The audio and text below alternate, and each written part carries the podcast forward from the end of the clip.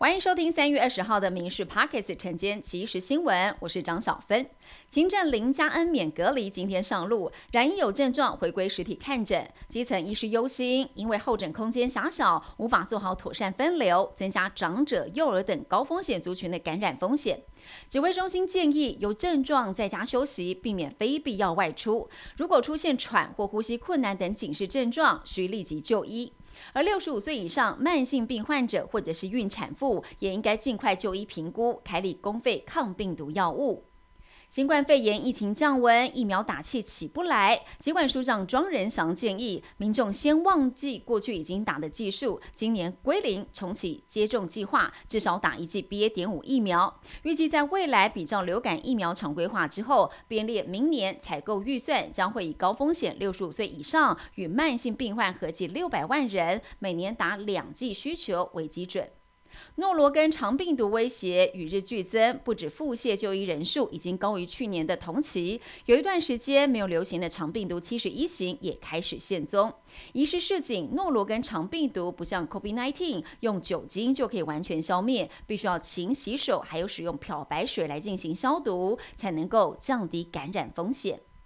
全台缺蛋的状况持续延烧，原本传出要再涨两到三元，但最终决议冻涨，维持产地价每斤是四十五点五元，批发价是五十五元。蛋商工会说是受到官方施压，如果本周再冻涨，将采取无限期的休市，不愿再报价。但对此农委会澄清，绝对没有介入蛋价，会尊重市场机制。住宅法租税优惠延长，以二零二零年公益出租人户数九点四六万来看，未来五年每年近十万户公益房东租金收入可以合法免税。公益出租人是指参与租金补贴的房东，只要租客申请核准，房东就直接被认定为公益出租人，地价税、房屋税可享自用住宅税率。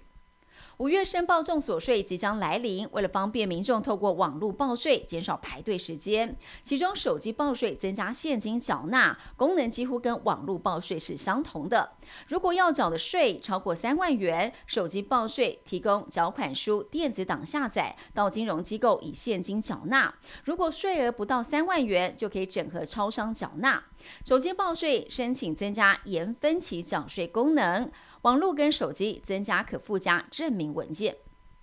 教育部有意修法根除私立国小小联考乱象，有中部私中受到了改革契机，今年首度采多元入学，学生除了参加中学营队，另外需要缴交国小五六年级在校成绩、校内外学艺竞赛、课外活动、服务学习经验等多元表现资料。有家长周末就带着孩子四处去参与活动、考检定、拼学历证明，甚至还有人附上了推荐信。学者担心，过去九年国教是希望小学生不要忙于升学考试，当前四中采多元入学，仍存有军备竞赛隐忧，从能力分班演变成为能力分校。今年中南部降雨比往年少，导致水情拉警报。全台二十一座水库，十三座蓄水率低于五成，最低的台南增文水库只有百分之十一点二。甲乙跟高雄水情亮黄灯，减压供水；台南已经亮橙灯，实施减量供水。气象局预估，今年春雨不明显，恐怕要到梅雨季才能真正解渴。以上新闻由民事新闻部制作，感谢您的收听。更多新闻内容，锁定下午五点半《民事 Parkes 晚间即时新闻》。